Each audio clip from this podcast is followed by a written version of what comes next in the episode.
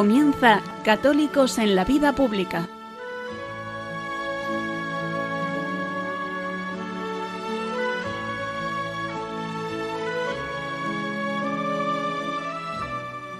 Un espacio dirigido en Radio María por Luis Zayas.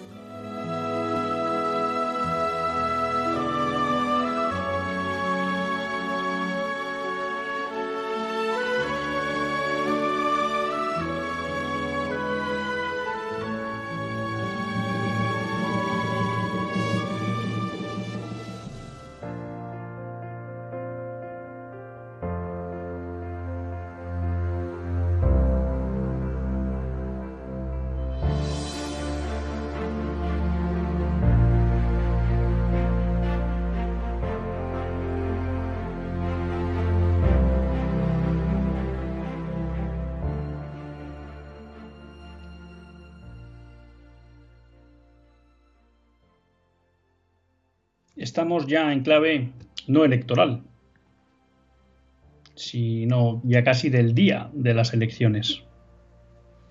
Y con este motivo, el arzobispo de Oviedo, Monseñor Don Jesús Sanz, escribía un artículo en el debate este fin de semana que me parecía interesante compartir con todos ustedes. En primer lugar, el arzobispo contextualizaba la situación de la Iglesia. Cuando hablamos de la Iglesia, hablamos de obispos, hablamos de sacerdotes y de aquellos que se quieran pronunciar en el ámbito público como católicos.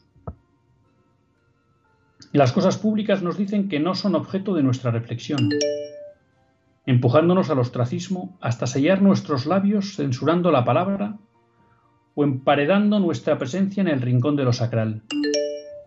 El mutismo y la invisibilidad es lo que desean algunos como escenario cotidiano de la presencia cristiana en toda la trama social. En el mundo de la cultura, las artes varias, la opinión, los debates éticos, los retos y desafíos sociales y un largo etcétera.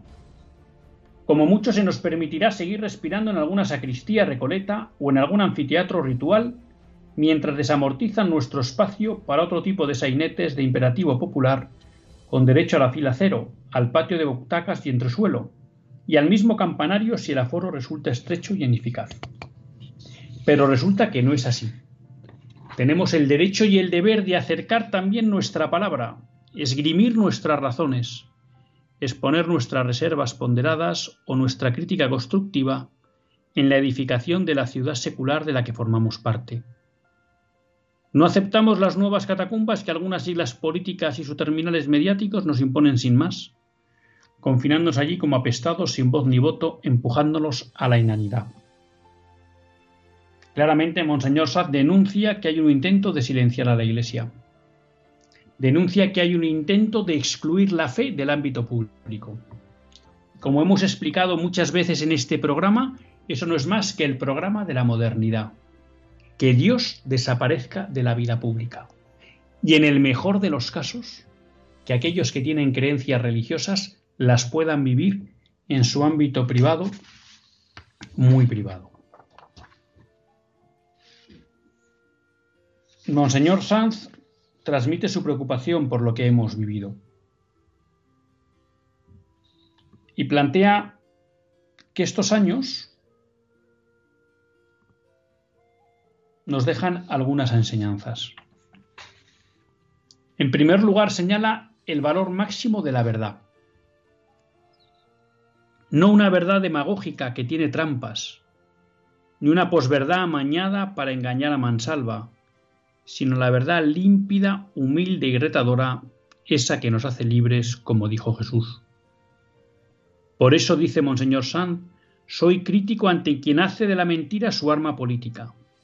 Mentiras sabiendas, mentir en el currículum que los desacreditan, mentir en sus promesas incumplidas, mentir engatusados a los que se confían ingenuamente. La sarta de mentiras que hemos visto en estos años arrasa cualquier credibilidad en los labios mendaces que las proclaman e imposibilita siquiera prestar más atención a las trolas de los trileros profesionales desembarcados en la política. Aquí Monseñor Sanz hace una denuncia a cómo la mentira se está volviendo en moneda habitual en el ámbito político. Y cómo, y yo creo que se refiere aquí en especial al gobierno que nos ha presidido, ha utilizado la mentira de forma permanente. Y reclama que hay que devolver la verdad a la política. La verdad que se basa en la realidad de las cosas, no la verdad ideológica, no la verdad relativista. En segundo lugar, nos dice, duelen las agendas ideológicas que con prisa zurupeta han sembrado confusión y fatal modificación en la humilde verdad antropológica de la ley natural cuando hablamos de la vida naciente, creciente y menguante, de la identidad de varón y mujer, imponiendo el propósito abaratado del aborto como derecho, la eutanasia como empujón matarife, la vida precaria a la intemperie sin encontrar trabajo sin mantenerlo dignamente, o poder llegar sin infarto a fin de mes cosido de deudas. Otras leyes han puesto en la calle terroristas, abusadores y violadores, o han destruido la verdad antropológica en torno al transgénero o a la disfuria sexual. Jugar así a ser dioses arruina tantas vidas inocentes en nombre de las fantasías o frustraciones de quienes las promueven y cuyas derivas no tienen vuelta atrás como en otros países donde los juguetones empezaron antes, ahora querrían poder inútilmente remediar. Monseñor Sanz denuncia la agenda ideológica que hemos vivido estos años, que se centra en la imposición de la incultura de la muerte, de la ideología de género y del desprecio a las víctimas del terrorismo y a las víctimas de las agresiones sexuales. Y señala cómo muchos países que nos habían anticipado en estos pasos empiezan a recular y sin embargo nuestro gobierno sigue R que R enfatizando en el error. Señala también que somos una comunidad histórica que lleva más de 500 años conviviendo con tensiones culturales y lingüísticas, pero enriqueciéndonos precisamente en la plural diversidad. Denuncia que tras tocar esta saludable convivencia en una dialéctica confrontadora, dejó a pingües beneficios en sus fautores, pero ha vertido demasiada sangre inocente en una impostura subversiva que daña nuestro entendimiento fraterno, nuestra mutua ayuda en tantos sentidos. Máxime cuando se pretende reescribir la historia, que no sucedió más que en el imaginario de algunas derrotas y frustraciones, llegando a indultar como moneda de cambio a quienes han insidiado sediciosa y violentamente la convivencia social, cambiando las leyes y los ámbitos judiciales. Denuncia, por tanto, Monseñor Sanz, que se hace una política de la división, que en vez de buscar la cohesión de los españoles, basándose en nuestra fructífera historia, tradición, cultura y fe, lo que se busca es utilizar las diferencias existentes en la riqueza española para enfrentar, para dividir. Y que muchas veces aquellos que han buscado esa división y esa ruptura de la, unidad de, la unidad de España, lo que han obtenido luego es beneficios. Pero Monseñor dice, desde mi conciencia ciudadana y mi referencia moral cristiana emerge una duda. Si hubiera un cambio de gobierno que pusiera fin a estos dislates con una mayoría plena o compartida con afines, ¿estaríamos hablando de una alternativa o de una alternancia? Y dice, porque venir más o menos lo mismo, pero gestionado por otros gestores, sería lamentable las consecuencias en una nación como España de tan precioso patrimonio cultural y moral en su larga andadura histórica. No basta una alternancia Necesitamos una real alternativa sin palabras huecas o morosas que terminen dejando las cosas como están. Una alternativa en donde los cristianos no pedimos privilegio, sino libertad ante líneas rojas infranqueables. La vida en todos sus escenarios, naciente, creciente y menguante. La verdad verificable en programas políticos que no mienten. Libertad religiosa y cultural, la libre elección educativa de los padres, la historia reescrita con memorias tendenciosas que reabren heridas, las confrontaciones que nos enfrentan fratricidamente, el bien moral de la unidad de un pueblo con su historia, paisaje, lenguas y riquezas complementarias, el acompañamiento de personas vulnerables en su flanco desamparo débil. En este último párrafo, Monseñor San identifica esos principios que han sido conculcados en estas últimas legislaturas. Y lo que plantea es que si España quiere regenerarse, hay que hacer una alternativa, es decir, hay que volver a los principios de la sacralidad de la vida, de la libertad de educación, de la verdad en el ámbito político, de la libertad religiosa y cultural, del bien moral de la unidad de un pueblo. Quizá aquí nos está planteando Monseñor Grad de Sanz la pregunta que nos tenemos que hacer de cara al ejercicio del voto. ¿Estamos apoyando una alternancia o estamos apoyando una alternativa? Yo coincido con la posición de Monseñor Sanz. España necesita una alternativa. España necesita volver a sus principios cristianos. España necesita volver a esos principios que la configuraron. Y esos principios emanan todos de la fe católica. Ojalá el próximo día 23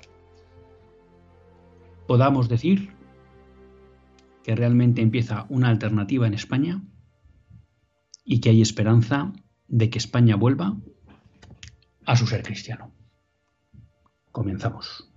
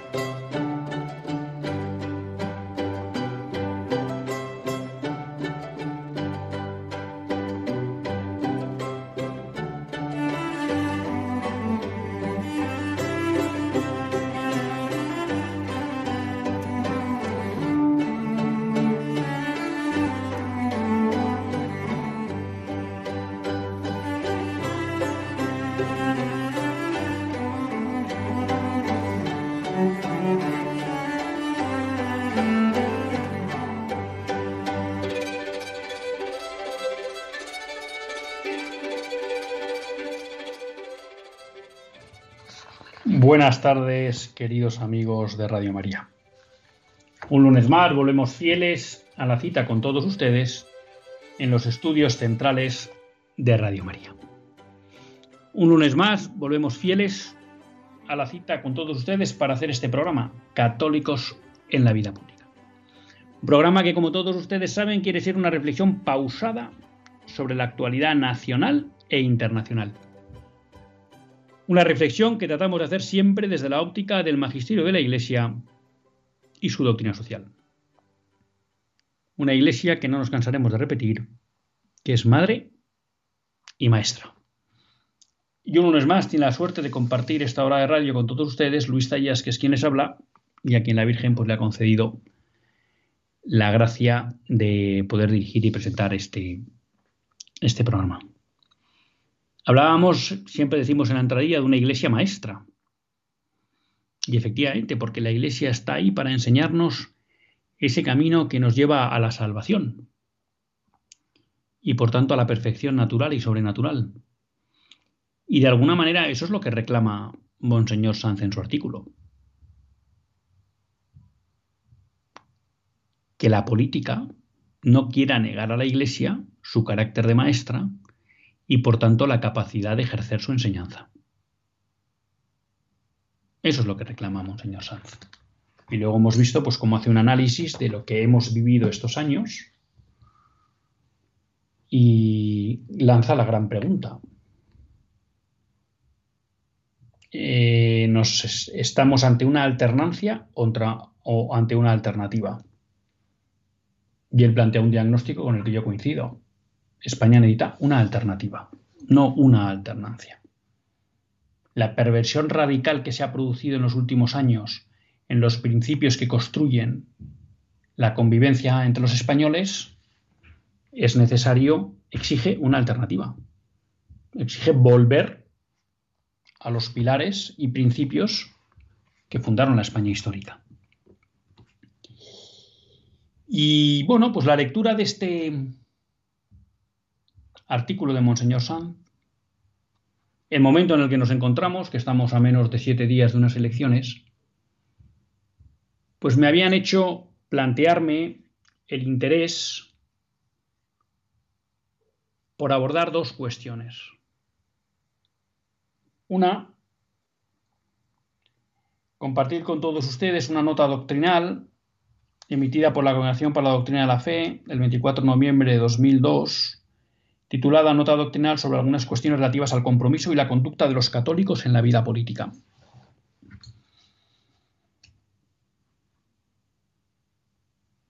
Es una nota que creo que es poco conocida. Si ustedes se meten en, internet, en vatican.va, entran en la Congregación para la Doctrina de la Fe, o con que pongan el título en Google, nota doctrinal sobre algunas cuestiones relativas al compromiso y la conducta de los católicos en la vida política, es de 24 de noviembre de 2002, pues la encuentran fácil. Yo les animo a que lo lean antes de las elecciones. Porque como les digo, o siempre decimos, ¿no? Y yo creo que ustedes comparten, la, iglesia es, es madre y maestra. Por tanto, conocer lo que nos quiere decir la iglesia sobre el compromiso y la conducta de los católicos en el ámbito político. Y claro, a veces podemos pensar, bueno, pero eso se refiere a los políticos, vamos a llamar profesionales. No, no, no, se refiere a cualquier católico cuando actúa en el ámbito político. Y eso tiene en cuenta también la, el ejercicio del voto. La nota, que no la voy a leer, sino simplemente unas ideas que me he extractado, en su primer párrafo aborda una cuestión que a mí me parece nuclear cuando abordamos estos temas. ¿no? Dice la nota, Tomás Moro afirmó con su vida y su muerte que el hombre no se puede separar de Dios ni la política de la moral. Con lo cual yo creo que este principio que plantea es claro, ¿no? A la hora de ejercer la acción política, en la forma que sea, un católico debe hacerlo desde los principios morales. Denuncia cómo los ciudadanos reivindican la más completa autonomía para sus propias preferencias morales, mientras que por otra parte los legisladores creen que respetan esa libertad formulando leyes que prescinden de los principios de la ética natural limitándose a la condescendencia con ciertas orientaciones culturales o morales transitorias, como si todas las posibles concepciones de la vida tuvieran igual valor. Aquí han definido perfectamente lo que es el liberalismo político. ¿Mm? Es el reclamo de que en la comunidad política, en la convivencia social, cabe cualquier tipo de, actuación, cabe cualquier tipo de moral. Y por tanto, el único papel del Estado es intentar que esas diferentes visiones de la vida, esas diferentes morales, puedan convivir sin generar conflicto entre ellas. Pero eso es falso. Lo que nos enseña eh, la Iglesia es que lo que tiene que preponderar en la comunidad, en la organización de la, vida de la comunidad política es el bien común y ese bien común está ligado a la verdad de las cosas, a esa verdad que se deduce de la realidad de las cosas. Eh, por tanto, no cabe un orden político donde lo que, desde la óptica católica y del sentido común, eh, también hay que decirlo, donde lo que predomine es el relativismo absoluto y de que aquí todo vale. Dice la nota, esta concepción relativista del pluralismo no tiene nada que ver con la legítima libertad de los ciudadanos católicos de elegir entre las opiniones políticas compatibles con la fe y la ley moral natural, aquella que según el propio criterio se conforma mejor a las exigencias del bien común.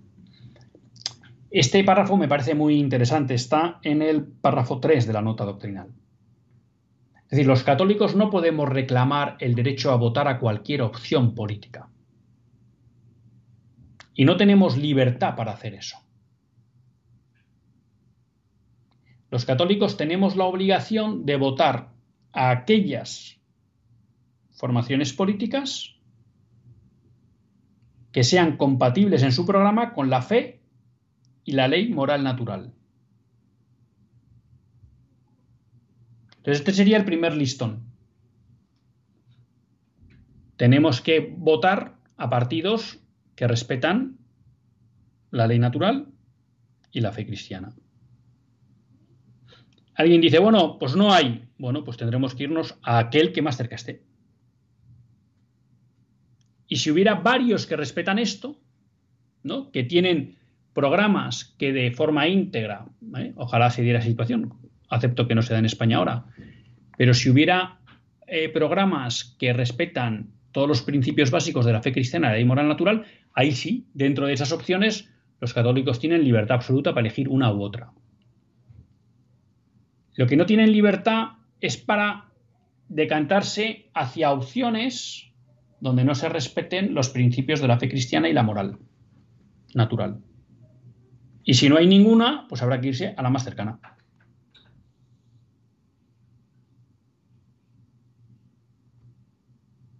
La modernidad ha hecho que en el ámbito católico también cale esa idea relativista de que un católico puede votar cualquier cosa, y no es verdad. Un católico debe orientar su voto a aquello que mejor, que más se acerca o menos se aleja de los postulados de la fe cristiana y de la moral natural. Y si hubiera un partido que cumpliera todos esos principios, habría que votar a ese partido. Nos dice San Juan Pablo, bueno, aquí recuerdan en la nota San Juan Pablo II. Los católicos en esta grave circunstancia tienen el derecho y el deber de intervenir para recordar el sentido más profundo de la vida y la responsabilidad que todos tienen ante ella. Juan Pablo II, en la línea con la enseñanza constante de la Iglesia, ha reiterado muchas veces que quienes se comprometen directamente en la elección legislativa, ahora sí hablan de los políticos que están en los parlamentos, tienen la precisa obligación de oponerse a toda ley que atente contra la vida humana.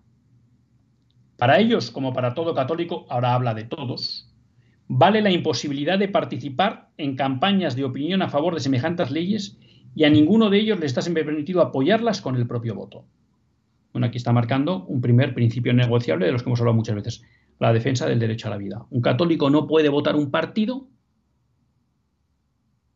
que no defiende la vida cuando hay otros que la defienden más.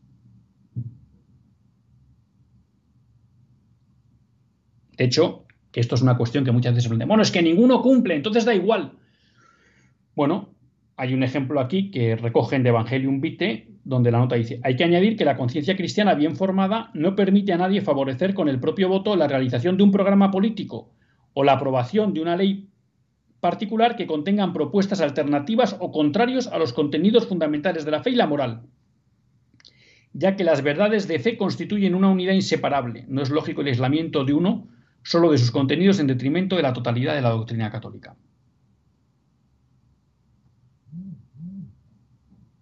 Bueno, pues aquí, ¿qué nos está diciendo? No podemos favorecer con nuestro propio voto la realización de un programa político o la aprobación de una ley que contenga propuestas alternativas o contrarias a los contenidos fundamentales de la fe y la moral. Pues preguntémonos. ¿Qué propuestas llevan los partidos a los que podemos votar? Cuando la acción política, y repito, aquí no estamos hablando solo de los legisladores, sino de cualquier católico, porque votar es una acción política. Cuando la acción política tiene que ver con principios morales que no admiten derogaciones, excepciones o compromiso alguno, es cuando el empeño de los católicos se hace más evidente y cargado de responsabilidad. Ante estas exigencias éticas fundamentales y renunciables, en efecto, los creyentes deben saber que está en juego la esencia del orden moral, que concierne al bien integral de la persona. Es decir, nos está diciendo que hay una serie de elementos, esto lo dice en el párrafo 4 de la nota doctrinal, que hacen referencia a la esencia del bien del orden moral.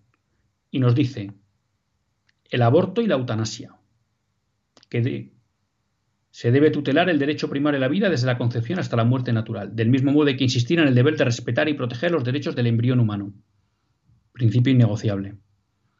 Análogamente debe ser salvaguardada la tutela y la promoción de la familia, fundada en el matrimonio monogámico entre personas de sexo opuesto y protegida en su unidad y estabilidad frente a las leyes modernas sobre el divorcio, A las familias no pueden ser jurídicamente equiparadas otras formas de convivencia, ni éstas pueden recibir en cuanto tarnes reconocimiento legal.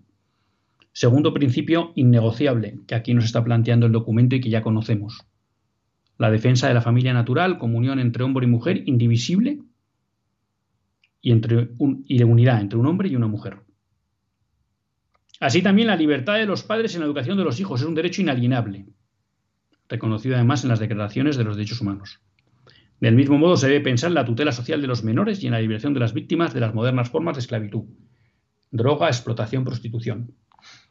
No puede quedar fuera este elenco el derecho a la libertad religiosa y el desarrollo de una economía que esté al servicio del bien común y de la persona. En el respeto de la justicia social, el principio de solidaridad humana y de subsidiariedad. Bueno, pues aquí, de esta nota que yo les invito a que la lean antes de acudir a, las urnas este próximo domingo, eh, creo que el magisterio es bien, es bien claro.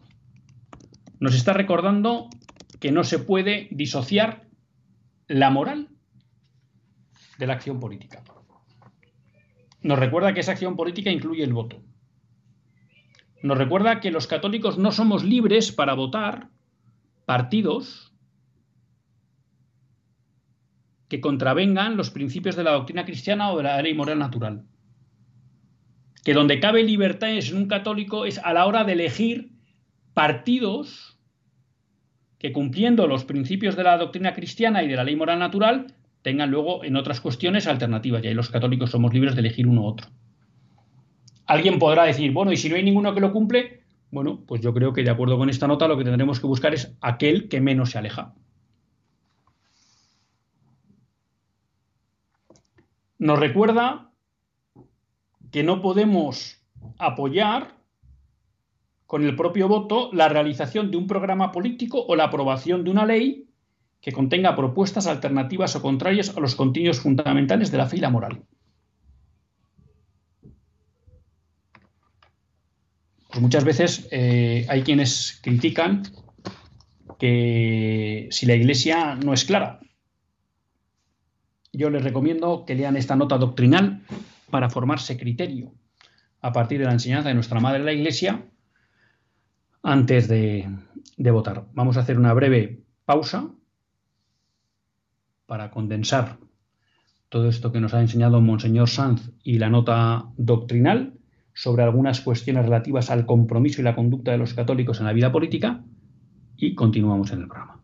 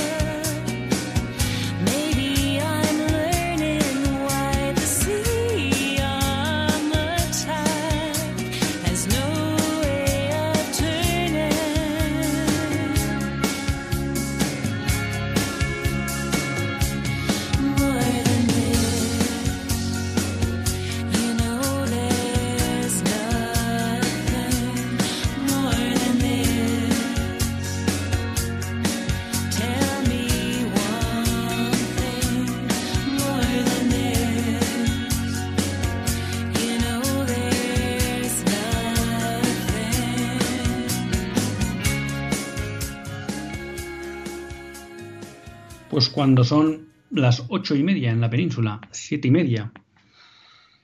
En las queridas y desconocidas Islas Canarias continuamos en Católicos en la Vida Pública y lo hacen en compañía de Luis Tallas.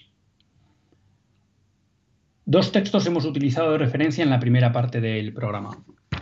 Elecciones generales, alternativa o alternancia.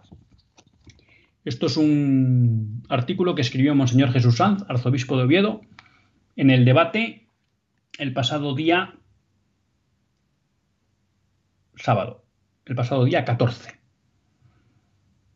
Ah, pues el 14 fue el viernes, el viernes o el sábado, pero bueno, si ponen, entran en el debate, ponen arzobispo de Oviedo, les sale fácil el, el artículo.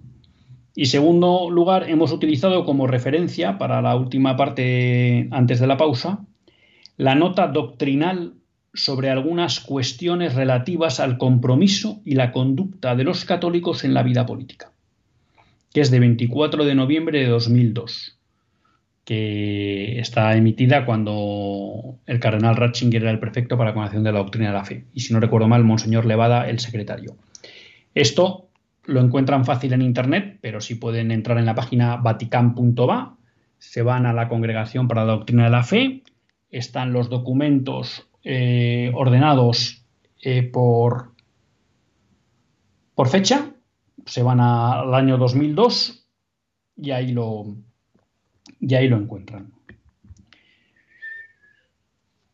Bueno, les decía que me había interpelado este, este artículo de Monseñor, eh, Monseñor Sanz, la verdad. Y entonces, bueno, pues en la tesitura que nos planteaba de alternancia o alternativa, pues me animó simplemente a hacer un esquema de las propuestas que en materia de principios innegociables eh, tienen tanto el Partido Popular como Vox. Y alguien me podrá decir, hombre, podías haber buscado PSOE y Podemos. Bueno, es que PSOE y Podemos no son una alternancia o una alternativa, son una continuidad. Por tanto, si yo compro y comparto el criterio de Monseñor Sanz de que es necesaria una alternativa, no tiene mucho sentido analizar los programas políticos de aquellos que plantean una continuidad en lo que ha sido la transformación social de España hacia un modelo cada vez más alejado de los principios cristianos. Por tanto, Ahora lo, que nos tocaría, bueno, o lo que yo me quise hacer el análisis y que quiero compartir con todos ustedes por si les resulta útil, pues lo que me, surgió fue decir, oye, tenemos que hacer un, análisis de los dos partidos que en principio se presentan como alternativa para poder valorar si estamos hablando de alternancia o de eh, alternativa. Y lo he hecho pues como, como nos gusta afrontar las cuestiones en este programa, es desde los principios no negociables de Benedicto XVI. En cualquier caso, yo les recomiendo que se lean los dos programas. Son de lectura fácil. Mm, son cada uno ciento y pico páginas, pero yo les recomiendo que se lo lean y sobre todo si van buscando, como hemos dicho, la primera línea roja que tenemos los católicos, que es que es ver cómo están en materia de principios no negociables, defensa de la vida, protección de la familia, defensa de la libertad de educación, promoción del bien común. Luego ya pues podemos entrar en otros, oye, modelo energético, eh, apoyo al mundo rural, seguridad nacional. Bueno, podemos ir viendo otra serie de temas, ¿eh? pero si vamos uno a lo que le importa, pues es una lectura bastante fácil. Además hay que reconocer que los dos partidos, el de el Partido Popular son 365 medidas, lo encuentran fácil al entrar en la web del Partido Popular. El de Vox, eh, no sé el número de medidas, está también en torno a 360. ¿eh? Y también, pues si ponen en Internet programa electoral Vox o programa electoral Partido Popular, rápidamente el buscador les lleva eso y lo pueden, lo pueden encontrar, con lo cual pueden confrontar y sobre todo hacerse criterio, que yo creo que es lo importante, ¿no? Lo que nos pide al final yo creo, bueno, por un lado el sentido común, por otro lado el compromiso con España, pero luego, desde luego, la Iglesia, pues es que el ejercicio de nuestro voto sea responsable Y para ser responsable, pues hay que formarse criterio. Hay que olvidarse de lo que nos cuentan, de lo que nos dicen, y lo que hay que es formarse criterio. Y con ese criterio, pues tomar una decisión partiendo de esos principios que hemos indicado que nos proporciona esta nota doctrinal de la Congregación para la Doctrina de la Fe. Bueno, referente a la vida. Bueno, referente a la vida me he cogido varios ítems eh, que abordan los partidos o que no los abordan, pero que a mí me parecen relevantes. ¿no? En primer lugar, tenemos la cuestión de la ley del aborto de 2010. Bueno, la propuesta del Partido Popular en referencia al aborto es mantener la ley que existe y simplemente hacer una reforma para que las menores de 16 a 18 años a la hora de abortar tengan que informar a sus padres. ¿Por qué digo informar? Porque aunque dice autorización paterna, realmente, tal y como lo explicó Feijó en el, en el hormiguero, y que es la reforma que hizo Rajoy, la cuestión es, si una menor quiere abortar, se lo dice a su padre. Si su padre no está de acuerdo, la menor tiene derecho a ir al juez y que el juez decida. Por tanto, no es verdad que siempre se va a exigir una autorización de los padres. En el fondo lo que se va a exigir es que se informe a los padres. Bueno, Vox lo que propone es derogar la ley del 2010. Respecto de la ley de eutanasia, el Partido Popular lo que propone es mantener la ley, consultar al Comité de Bioética y en función del informe recibido hacer ajustes en la ley de la eutanasia. Pero no se plantea derogar la ley. Hay que decir también que si bien el Comité de Bioética anterior emitió unos informes eh, muy buenos y que comentamos en este programa sobre la ley de eutanasia, ese comité de bioética ya no existe. Ahora hay uno nombrado por el gobierno de Pedro Sánchez. Vox lo que propone es derogar la ley de eutanasia. Ley de cuidados paliativos. Tanto el Partido Popular como Vox proponen aprobar una ley de cuidados paliativos. no caigamos en la trampa. La ley de cuidados paliativos no debe ser una alternativa a la eutanasia. La ley de cuidados paliativos es un deber que todo Estado tiene hacia sus ciudadanos para cuidarles adecuadamente hasta el momento final de su vida. Y aunque haya ley de cuidados paliativos, no tiene que haber ley de eutanasia, porque no hay derecho a matar a un inocente aunque lo pida. Aquí he metido un concepto que es ley ELA. Efectivamente, Vox lleva en su programa eh, eh, aprobar una ley ELA, pero el Partido Popular también lleva, no habla de una ley ELA, pero habla de plantear medidas que ayuden a todos los enfermos que tienen este tipo de enfermedades terminales. Saben que Monseñor Munilla se hizo eco de una cuestión que surgió a raíz de que se convocaran las elecciones, todos los proyectos legislativos decaen y un proyecto legislativo que estaba en trámite y que había empujado mucho Jordi Sabaté, un enfermo de ELA, que es muy activo en Twitter, eh, que después de casi cuatro años peleando con el gobierno Sánchez había conseguido que por fin se empezara a tramitar esa ley de ELA, una ley que no supone un presupuesto mayor de 100 millones de euros, pero que había venido siendo desechada por el gobierno eh, porque entendían que era muy cara. nos gastamos mucho más en ayudar a instituciones que no sirven para nada. Bueno, pues la idea que tienen tanto Partido Popular como, como Vox es, retomar, retomar. El Partido Popular no era exactamente la ley, pero bueno, retomar esa atención a aquellas personas que tienen enfermedades terminales de larga duración y que exigen muchos recursos. Modificación del Código Penal que impone penas para personas que ofrecen alternativas al aborto. Ya saben que este gobierno modificó el Código Penal para establecer un supuesto que contemplara la posibilidad de meter penas, incluso de cárcel, a personas que ofrecieran alternativas a mujeres en riesgo de aborto delante de los abortorios. Bueno, el Partido Popular no menciona esta cuestión. Vox propone derogar esa reforma. Dinero público eh, derivado, de la, derivado hacia el aborto. Bueno, el Partido Popular no habla de esta cuestión. Vox propone eliminar cualquier ayuda pública a instituciones que promuevan el aborto. La objeción de conciencia de los profesionales de la sanidad, tanto Partido Popular como Vox, se comprometen a garantizarla. Y finalmente los vientres de alquiler, el PP no lo trata en su programa, Vox se compromete a prohibirlo. ¿Mm? Por tanto, vemos que con carácter general el Partido Popular mantiene las leyes que vienen, Vox se compromete a, derogar. Familia, ley trans. Eh, la ley trans, el Partido Popular lo que plantea es mantener la ley trans y realizar algún ajuste de la ley. ¿Mm?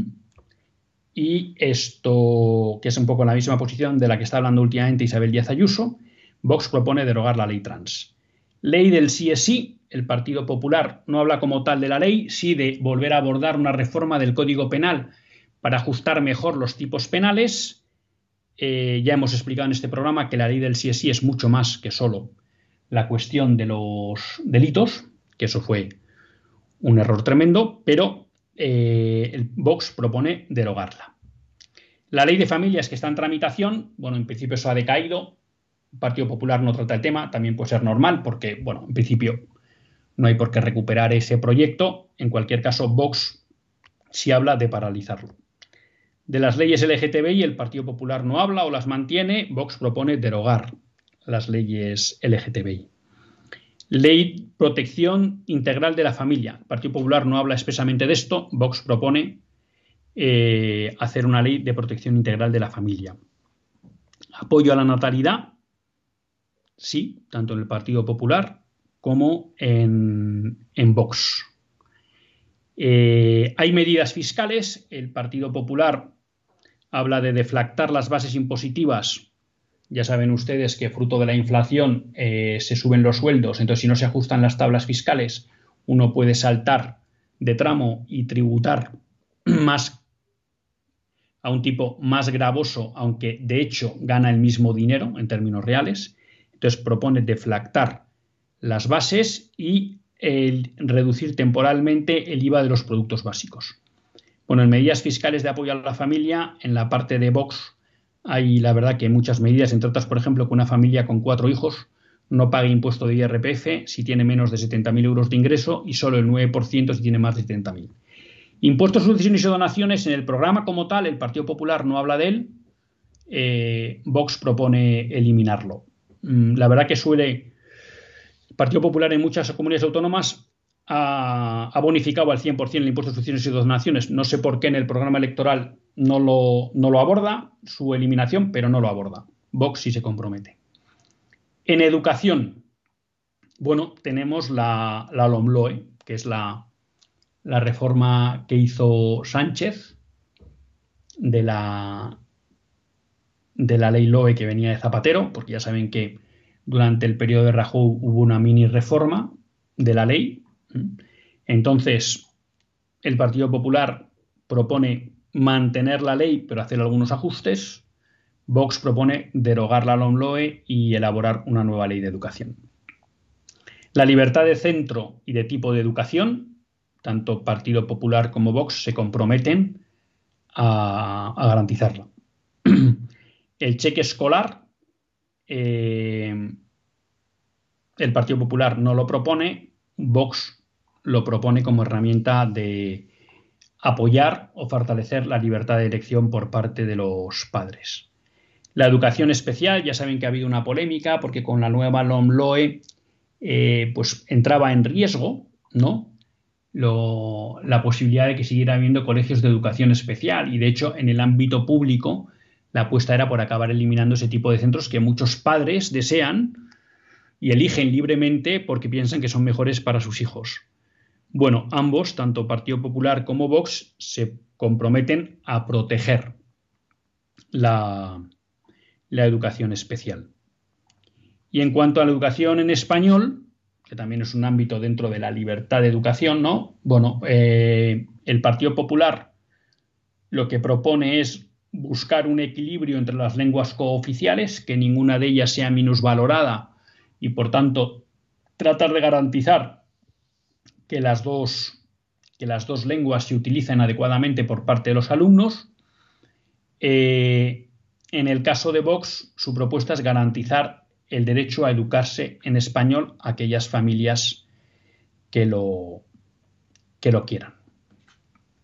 Eh, en referencia al bien común, bueno, la verdad que el bien común, pues podríamos tratar muchas cuestiones, ¿no? Pero por hablar de una cuestión que es, que la citaba Monseñor Sanz, y que saben que hace tiempo los obispos emitieron una nota los obispos españoles en referente a que la unidad de España era un bien moral, bueno, eh, saben que el gobierno actual eliminó el delito de sedición y el delito de malversación, malversación.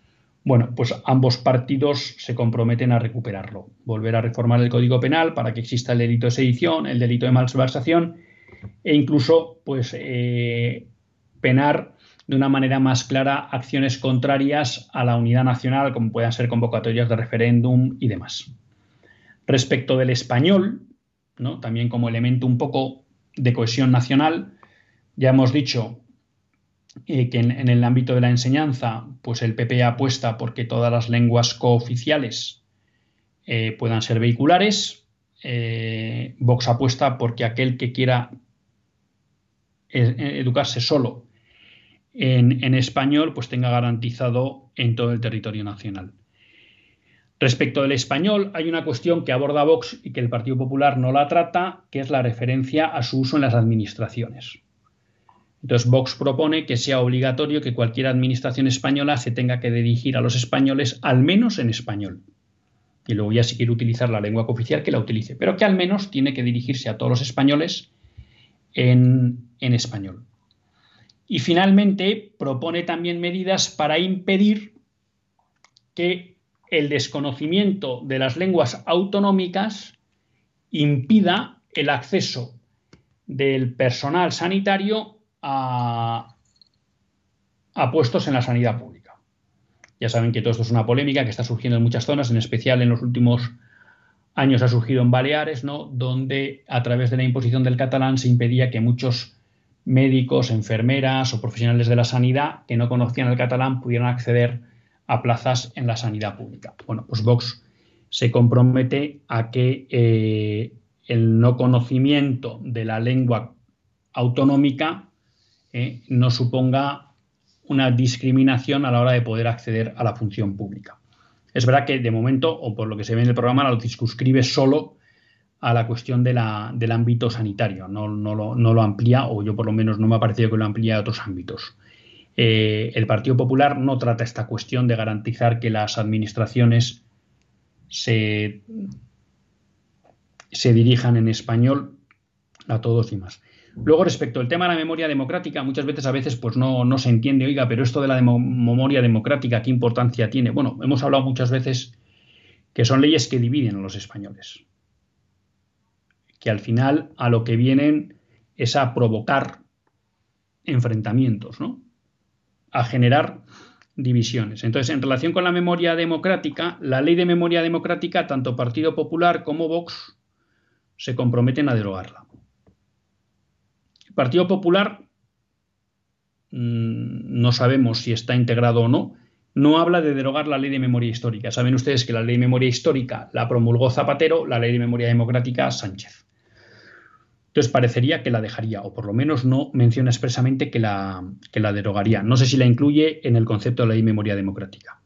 El Partido Popular cita expresamente la ley de memoria histórica, la ley de memoria democrática como dos leyes que hay que derogar. Finalmente, eh, la ley de concordia, ambos partidos apuestan por aprobar una ley de eh, concordia. Finalmente, en relación con la ideología de género, bueno, pues Vox habla de derogar toda la legislación de género y el Partido Popular no trata la cuestión de derogar ese tipo de legislación. ¿Mm? Por tanto, bueno, pues ahí queda. Bueno, digamos que esto es un resumen en referencia a,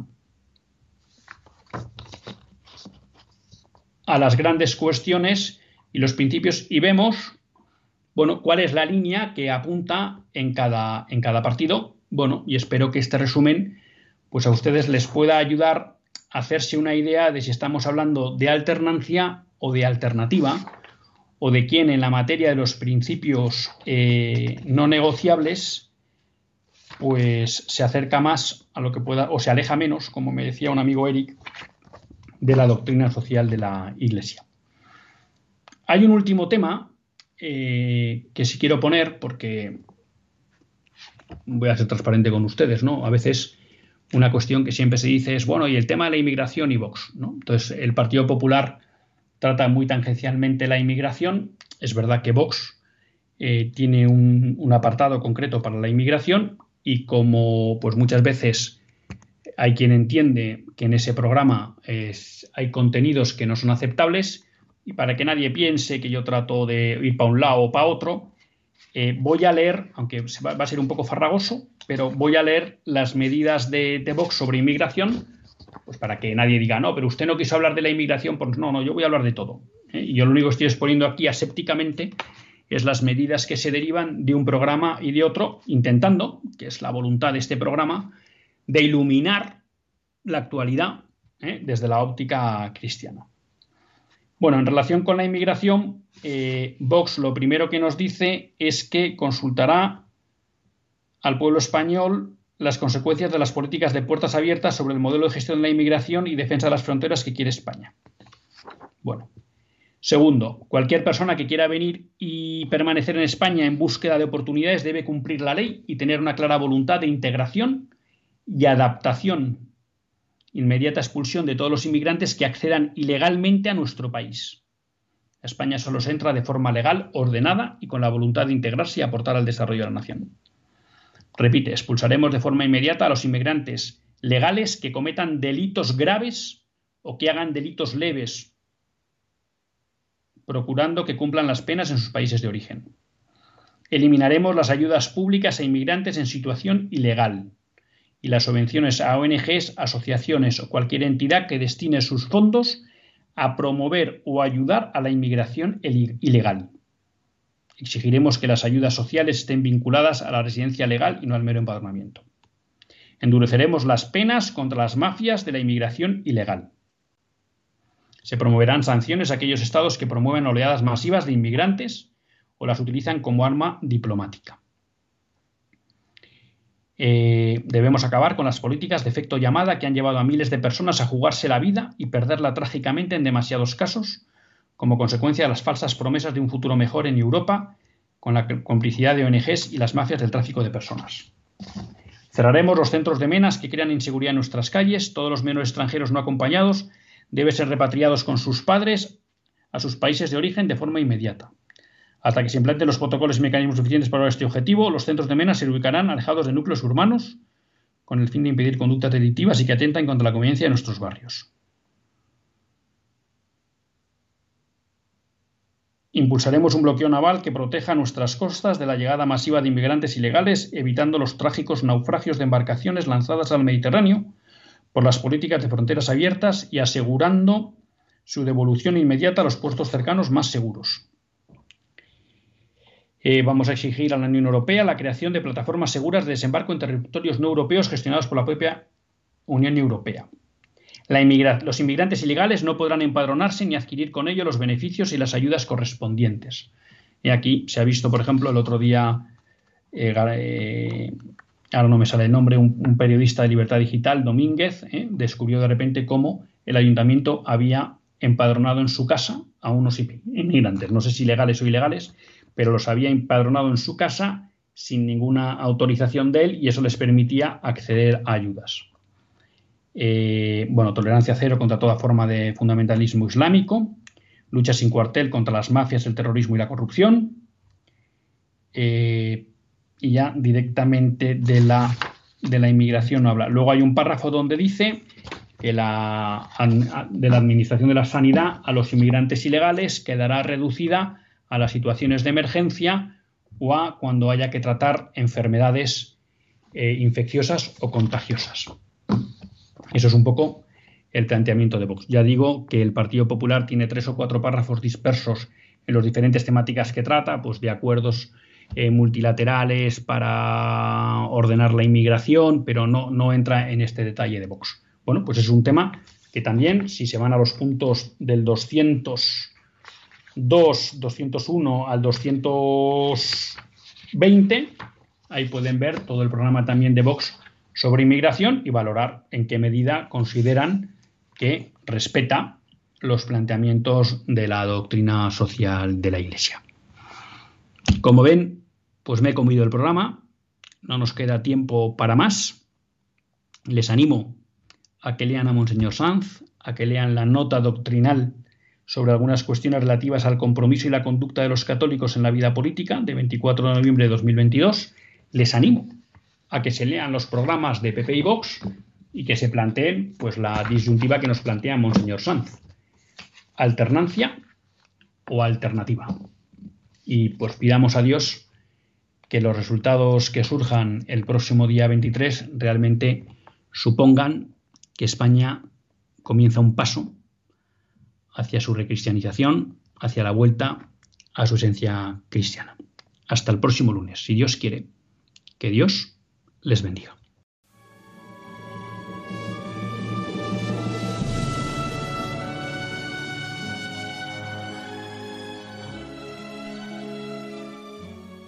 Así concluye Católicos en la Vida Pública, un programa que dirige Luis Zayas.